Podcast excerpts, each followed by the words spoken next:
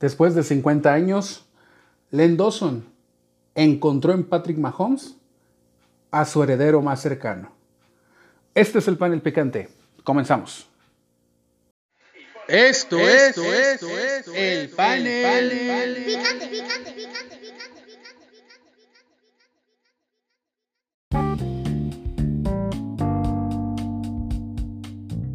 Pues bienvenidos a su panel de confianza, el panel picante. Mi nombre es Rodolfo López y bueno, el día de hoy bueno, vamos a platicar de varios temas de, índole deportivo, en el cual vamos a, abordar algunos temas, que será obviamente lo del Super Bowl, que es, algo muy, muy importante, obviamente que, que, acaparó la conversación el día, el día de hoy. Platicaremos de fútbol femenil, como siempre, no hay que soltar a las muchachas porque obviamente nos interesa que este deporte, o más bien que esta disciplina del fútbol, vaya creciendo y, como medio de comunicación, porque como así nos ven, somos un medio de comunicación amateur si tú quieres.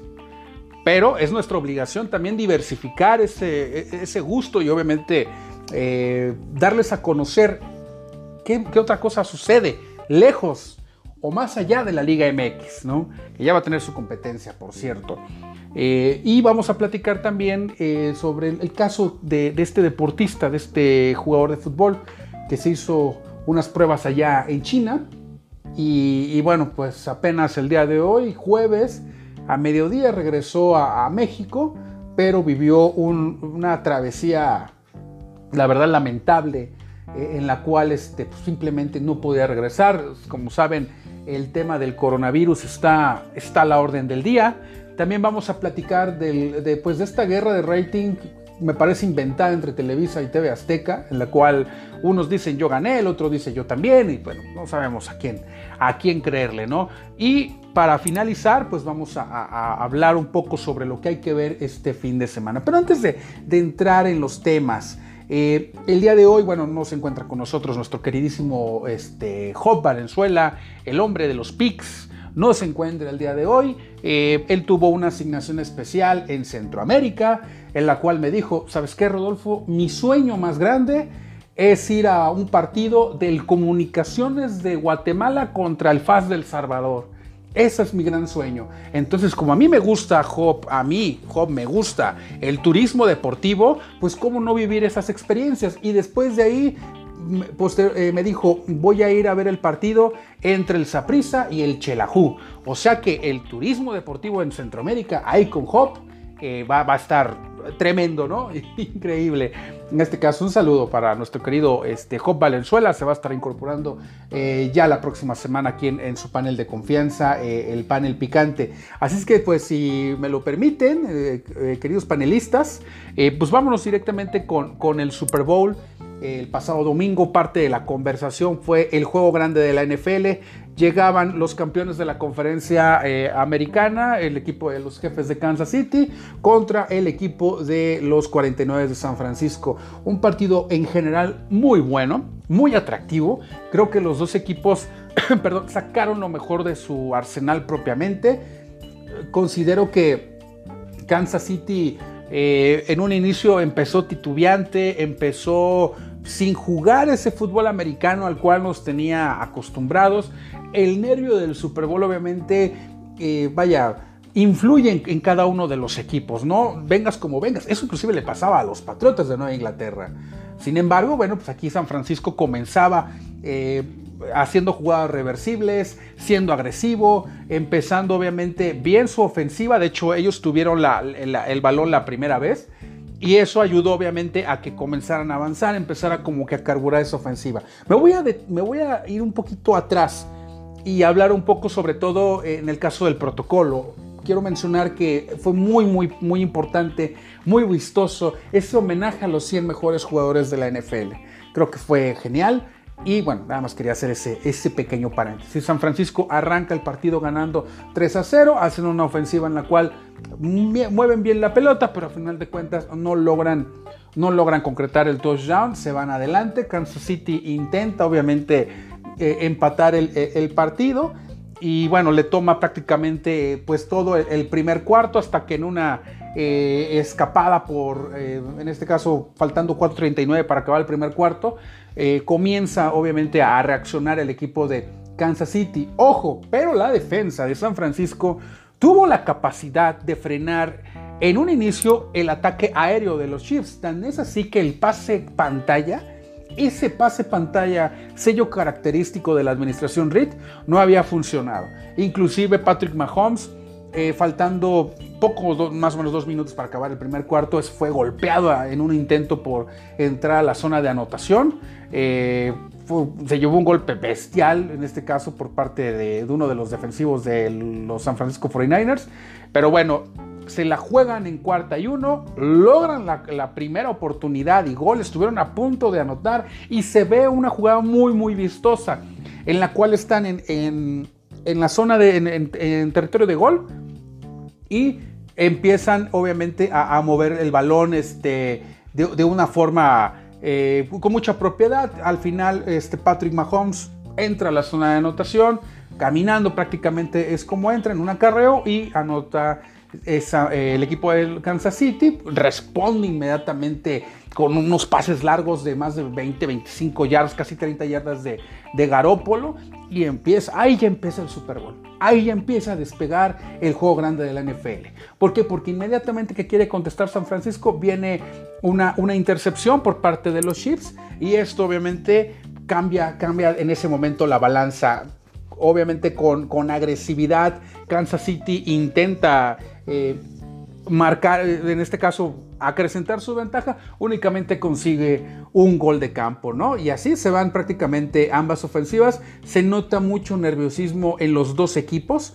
Prácticamente el ataque terrestre de San Francisco es el que considero yo que dominó en la primera mitad, porque se van eh, ya prácticamente con esa touchdown empata el equipo de San Francisco, perdón, el equipo de San Francisco empata el marcador, faltando 4.58 para terminar ya el, medio tiempo.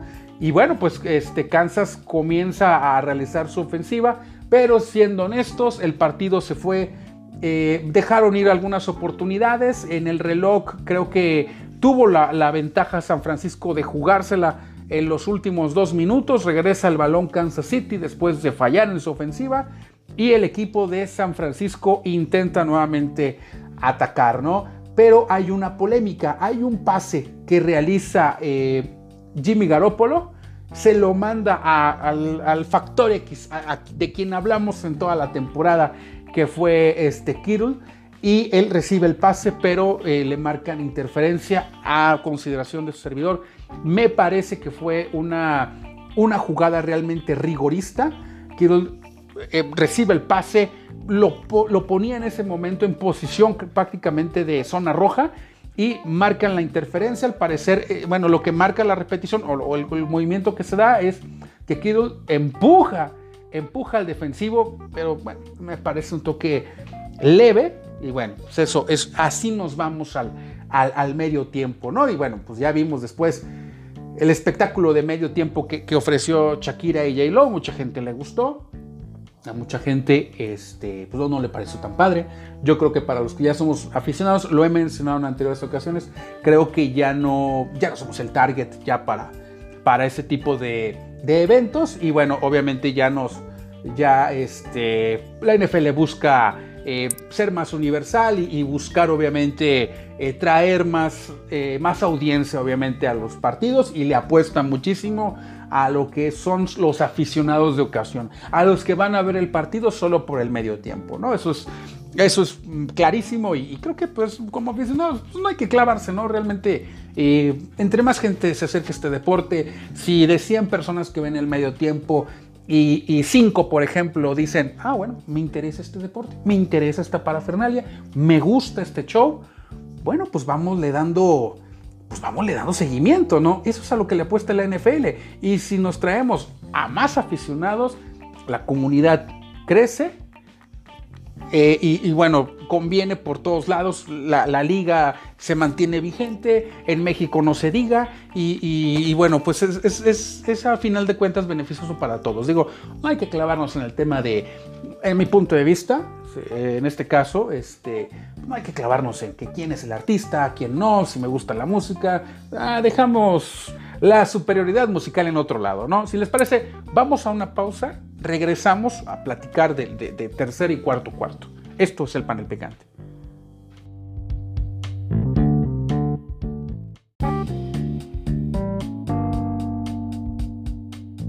Regresamos aquí a su panel de confianza, el panel picante, tercer cuarto, 9-18 por eh, transcurridos ya en, este, en este periodo del Super Bowl.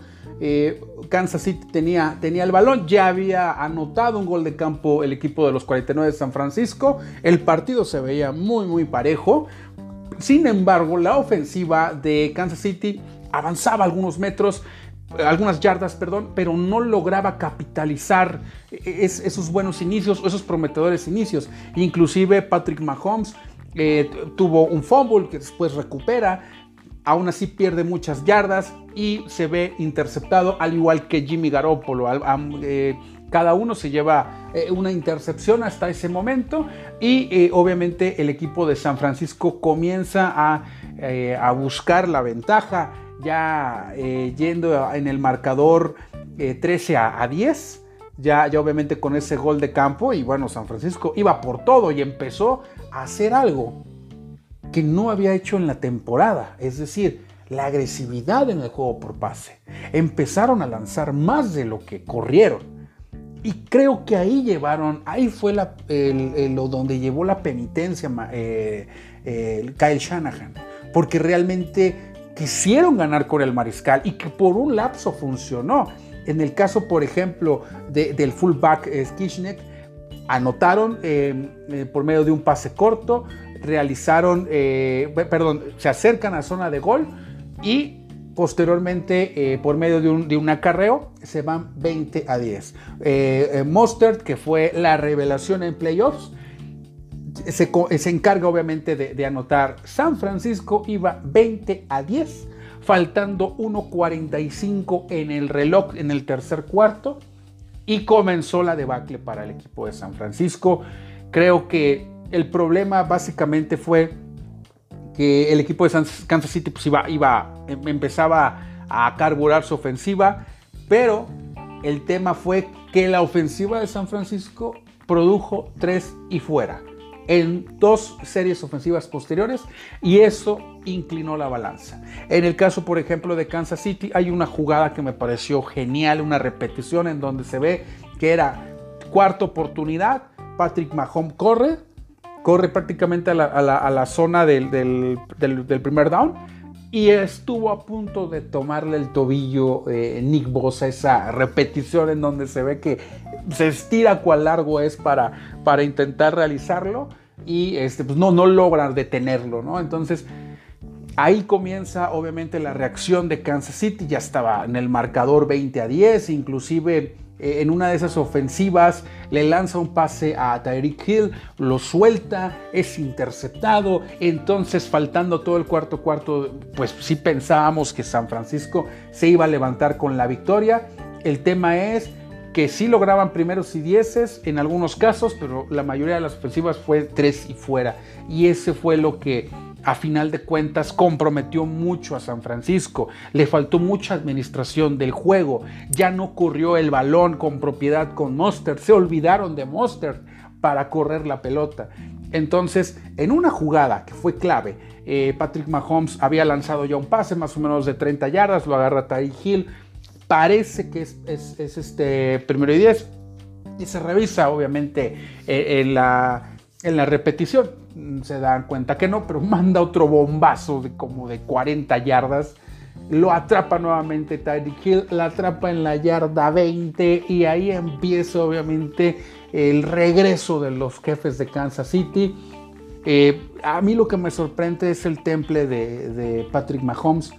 Pareciera que no le afecta pareciera que no le preocupa. Posteriormente lanza un pase a las diagonales hacia Travis Kelsey. Hablamos de Travis Kelsey en el previo de, este Super Bowl y si fue ese factor. Recibe le tratan de realizar un pase, le marcan interferencia, eh, posteriormente en una jugada eh, rolando hacia la derecha, ya en zona de gol, cobran esa interferencia, manda un pase y recibe Travis Kelsey para ponerse 20 a 17. Posteriormente en la ofensiva de San Francisco es golpeado, tres y fuera, Sale San Francisco en el momento que tenían que enfriar la situación, no lo logra, intentan abusar nuevamente del, juego aéreo y ahí, ahí ya se definió todo, ya traía una, eh, una tendencia ya muy clara el equipo de los jefes de Kansas City, le lanza un pase a Sammy Watkins, eh, Patrick Mahomes como de 30 yardas y lo acerca a la zona de anotación, posteriormente en un pasecito pantalla que le, que le lanza Mahomes a su corredor, a Williams, anotan el, el, touchdown y Damien Williams eh, escribe su, nombre ¿no? en, esta, en esta gran historia. Van 24 a 20, ya le dio la vuelta el equipo de, de, los jefes de Kansas City. La estrategia de Andy Reid me pareció extraordinaria. El, tipo de escauteo que él realiza leyendo la defensiva, lanzándole en repetidas ocasiones a la zona de, de Richard Sherman.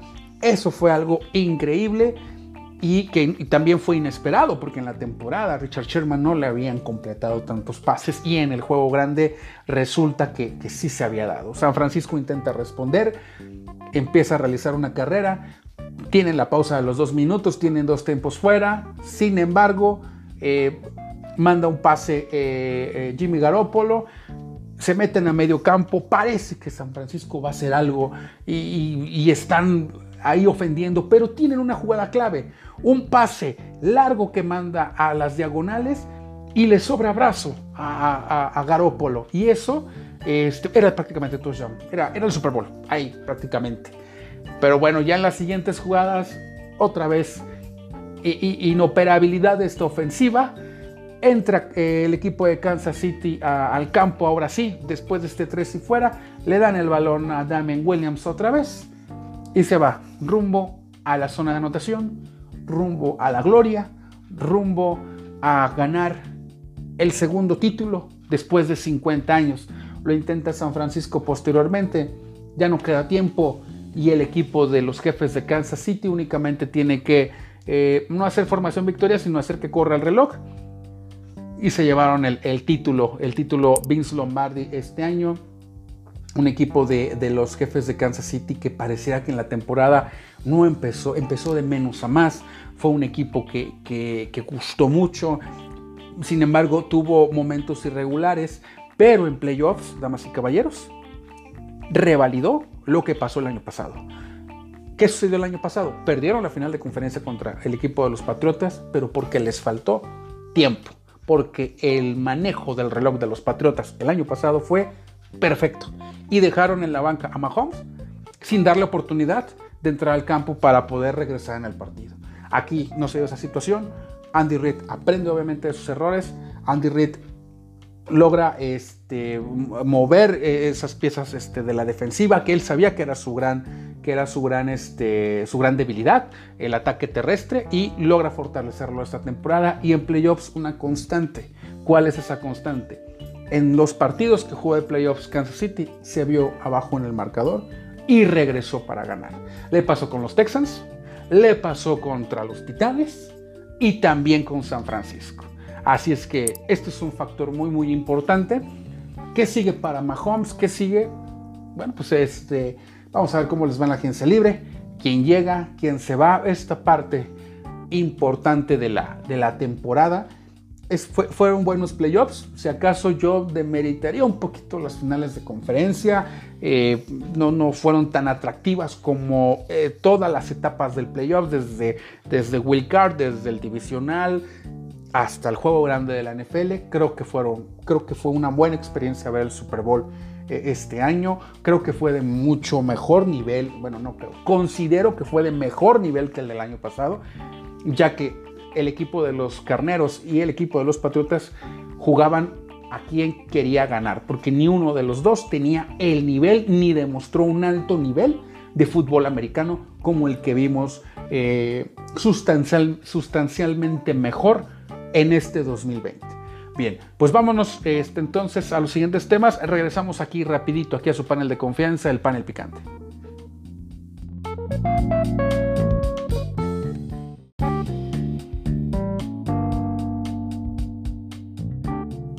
Regresamos aquí a su panel de confianza, el, panel picante. Y bueno, trayendo un poquito a colación el tema del Super Bowl.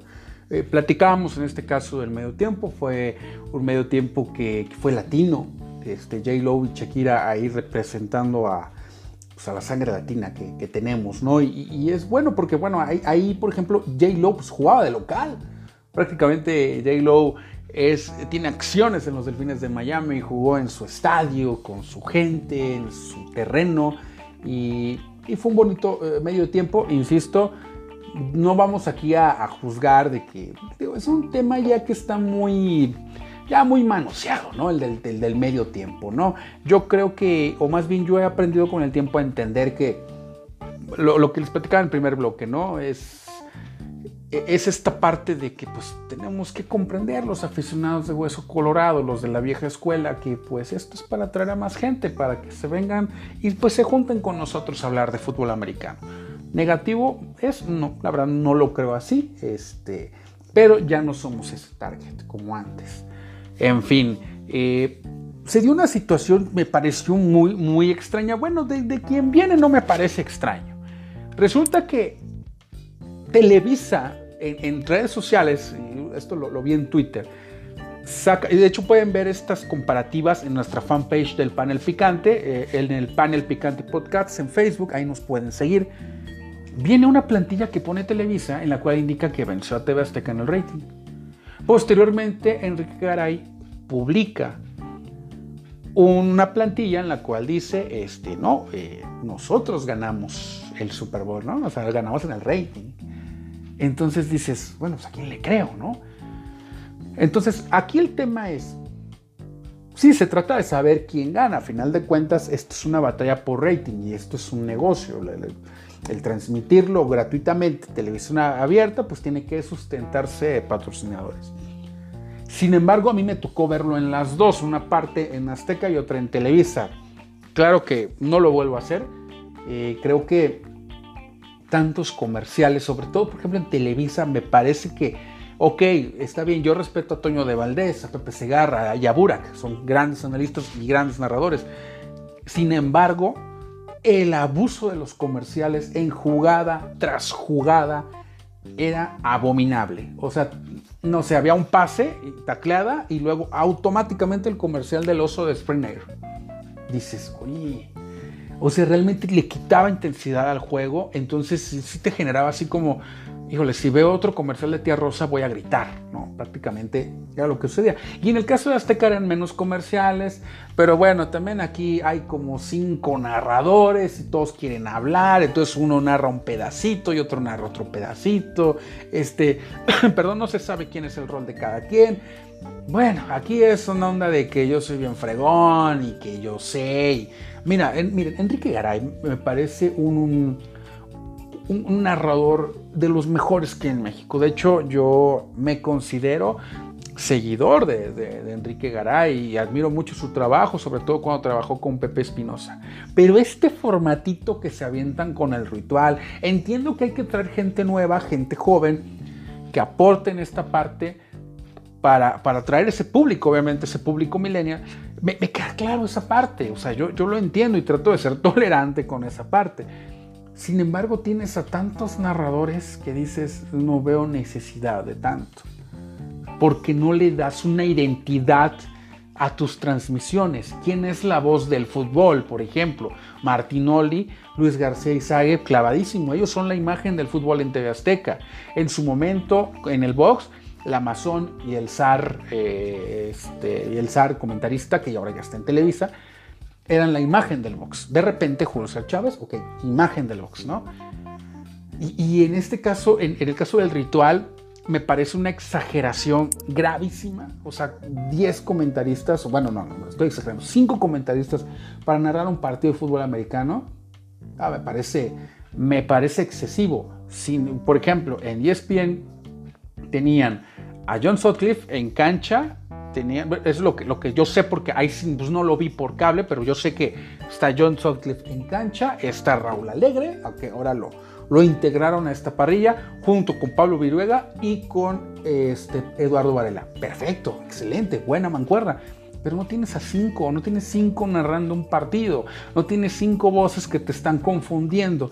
Ahí pierde la identidad completamente. Cuiden esa parte, señores de Azteca. Bueno, ya sé que no les importa lo que, lo que piensen los aficionados, ¿no? Porque para empezar, el, ritual, pues es una necedad que ahí tiene TV Azteca y la va a sostener hasta donde se pueda, porque ellos creen que copian el modelo del Red Zone del NFL Network. Y voy a decir algo que no es muy popular, creo que no le voy a agradar a mucha gente lo que voy a decir, pero NFL Network me parece un canal sobrevalorado. Ya lo dije, gracias. Eh, bueno, bajamos un poquito, descansar el Super Bowl, le vamos a dar un poco el cierre al telón de la temporada, vamos a platicar sobre fútbol femenil en el cual este, vamos a dar algunos resultados. Sin embargo, quiero destacar el partido entre Pumas y América que se llevó a cabo en la cantera. Insisto, qué hermosísimo escenario es este la cantera. No he tenido gusto de, verlo eh, eh, en vivo realmente, pero me parece un lugar precioso con unos árboles inmensos y, este, y, unas, y bueno, una infraestructura muy, muy moderna. mis respetos para la institución de Pumas. Y bueno, pues empezaba el equipo de, Pumas este, atacando, de las Lady Pumas, eh, empezando a, atacar en su ofensiva, empezando a, preocupar al equipo de América. A final de cuentas, firman un empate de, uno por uno. Eh, en este caso, el equipo de las Águilas del América pues visitó a, los Pumas de, la universidad, el clásico capitolino. Muy buena entrada, hay que decirlo fue una buena entrada. Eh, sin embargo, bueno, pues ahí, ahí se dio la, situación ¿no? de, del partido. Entonces, pues vamos a ver cómo, cómo le va a Pumas. Yo a Pumas se lo comenté a Job Valenzuela. Híjoles, no, no, no, lo veo medio inoperante, un poquito chato el, ataque del equipo de, la universidad. Eh, Cruz Azul empata 0 a 0 con San Luis. Este partido fue el viernes pasado. Querétaro pierde contra Monterrey 2 a 0, pierde de local. Puebla, el Puebla del que yo tanto he hablado bien, vuelve a perder contra el Necaxa 1 a 0. Eh, Morelia gana 1-0 a Santos Laguna. Tigres de la Universidad, bueno, de la, Autónoma de Nuevo León, 2 a 0 vence al Atlas. Un Atlas que la semana pasada había sorprendido con un golazo eh, precioso de eh, gol olímpico. Guadalajara pierde contra Pachuca 1 a 0. Este partido fue en Guadalajara. León golea al Toluca, eh, las leonesas golean 5 a 1 al equipo de Toluca y Tijuana vence a Juárez 2 por 0. ¿Cuáles son los próximos partidos? Bueno, vamos a ver a Necaxa contra Tigres, este es mañana a las 4 de la tarde, mañana viernes. Eh, Juárez contra Cruz Azul es a las 7, América Querétaro es a, las 10 de la mañana, eh, en Cuapa, Atlas contra Tijuana eh, a las 11 de la mañana en las instalaciones de, la Madriguera, Monterrey contra León, Toluca contra Puebla, esto, bueno, Monterrey León es el domingo, Toluca Puebla el día lunes, Pachuca contra Pumas a las 7 el lunes, porque es el Monday Night de las Damas, Atlético San Luis contra Morelia el lunes también 8 de la noche. Y para cerrar, Santos contra Chivas. Recomiendo Santos contra Chivas y recomiendo el partido de eh, Pachuca contra Pumas, al igual como América contra Querétaro. Recuerden, estos partidos se pueden ver en TVC Deportes, se pueden ver en Claro Sports, inclusive algunos se pueden ver en YouTube y, este, y en TUDN se pueden ver estos partidos y vamos a hablar un poquito sobre todo en la parte de, las transmisiones. Digo, entiendo, entiendo que todo es negocio, pero también hay que tomar un cierto riesgo. No les vendría mal algunos, algunos partidos en teleabierto, eso sería, eso sería muy bueno, sobre todo para enriquecer eh, eh, esta conversación de, las damiselas, eh, obviamente dando, dando obviamente esta, pues para hablar más y para que se den a conocer más las, las damas. Y este, igual vamos a cerrar el tema. Vámonos a un corte. Regresamos con el tema para cerrar el tema de fútbol femenil aquí en el panel de confianza, el panel picante.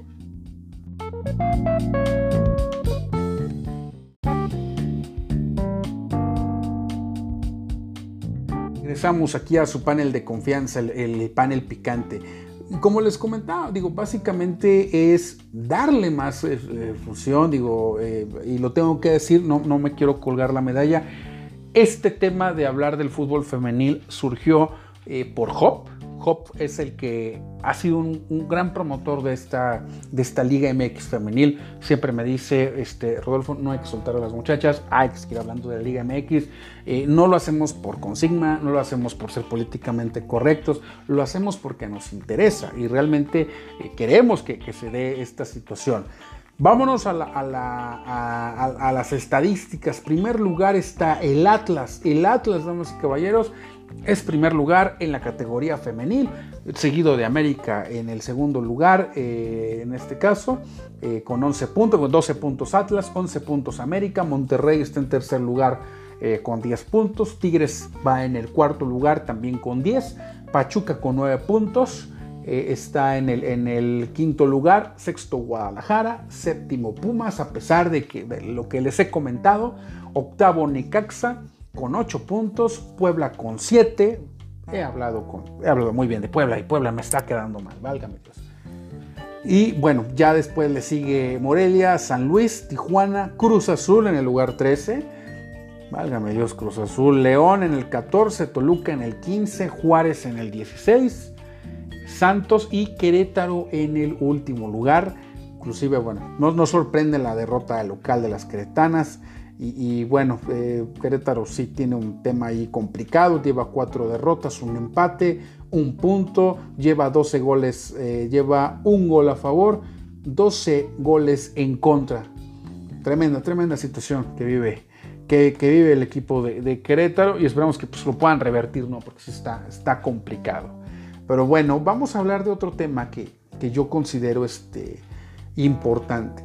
Resulta que hay un jugador que llegó el día de hoy a, Guadalajara, bueno, a la, Ciudad de México, tengo entendido, de un vuelo de Corea, de un, no, perdón, de un vuelo de Japón, ahorita lo vamos a buscar, este, este, obviamente, pues viendo este tipo de, situaciones, este tipo de viacrucis que, eh, que, que, vivió, que vivió en este caso eh, Rodrigo Ibarra, portero mexicano, intentó hacerse unas pruebas.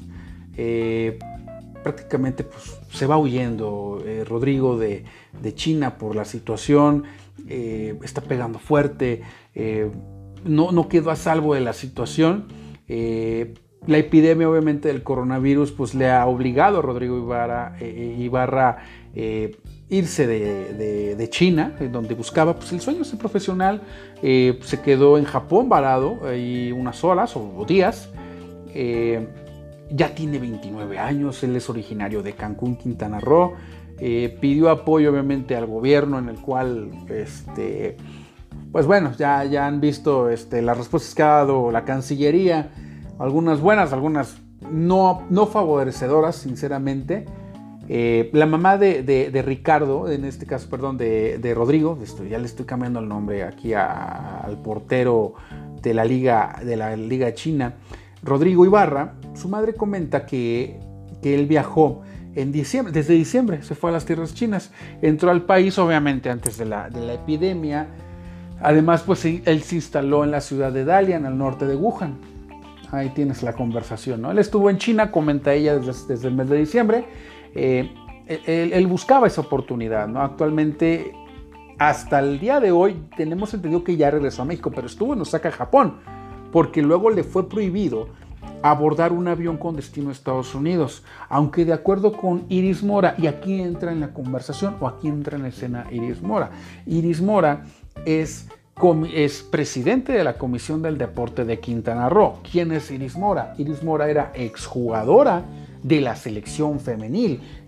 Iris Mora fue de las pupilas de Leonardo Cuellar que lograron cosas, y me refiero cosas importantes, en Juegos Olímpicos, calificaron una segunda, una segunda fase, eh, eh, fue a un, mundial a un mundial femenil, pero ella fue la iniciadora, fue la pionera, se puede decir, junto con Maribel Domínguez, junto con Charlín, Charlín Corral, este, con varias, varias esa, generación que bueno, Charlene ya era más joven en ese tiempo, pero de esa generación es, eh, es esta damita, eh, esta señorita Iris Mora, que actualmente es diputada y que preside la Comisión del Deporte en Quintana Roo. Eh, las peticiones se habían, se había solicitado a la Cancillería, habían sido ya, ya aprobadas, pasó las pruebas protocolares y al no haber rastro de ningún tipo de coronavirus, ya, ya llegó a, México, ya llegó a, en este caso a, la Ciudad de México, ya para, ya para presentarse con su familia. Qué difícil situación. Esto es cuando te golpea un, un problema de este tipo, ¿no? Cuando ya el, el coronavirus puede afectar el deporte. Eh, no sabemos qué vaya a suceder con, la con las ligas que se practican en China. Eh, realmente la situación en esta parte del mundo es preocupante porque el coronavirus ya es un problema de salud mundial. Entonces hay que estar muy al pendiente de lo que suceda, hay que estar muy al pendiente de lo que esté pasando. Eh, el caso, por ejemplo, de Rodrigo Ibarra es el más visible, pero nosotros no sabemos qué está sucediendo, obviamente, con algunos otros deportistas, pues no solo que estén en China, sino que estén en ese riesgo en este caso. Y creo que hay que tomar las debidas eh, medidas al respecto. Este, igual a, todo el panel picante, el panel de confianza, los invito obviamente a que tomen sus precauciones, usar cubreboca, sobre todo en las mañanas que está haciendo un poco más, más de frío, y, sobre todo este, ver, ver, tener esos cuidados, ¿no? Esto le pasó a Rodrigo Ibarra, muy buena la acción de Iris Mora, eh, tomando esa parte, porque mira, nosotros siempre, siempre los políticos, digo, no, me quiero meter mucho en, ese tema, ¿no? Pero siempre se les estigma, ¿no? De, de que es lo más negativo que existe, ¿no? Pero en este caso, cumpliendo esa función de la Comisión del Deporte de Quintana Roo, ella de su bolsa, porque no se dice mucho, ella de su bolsa le dio el recurso a, Rodrigo para que pudiera regresar a México. Así es que eso sí hay que mencionarlo, hay que aplaudirle esto a, Iris, que aparte no solamente fue una buena jugadora de fútbol femenil, sino que como persona ahí también, ahí también se las dejó votando. Este, dama, caballero del panel. Pues bien, vamos de regreso, vámonos a, un corte regresamos aquí al panel de confianza, su panel picante.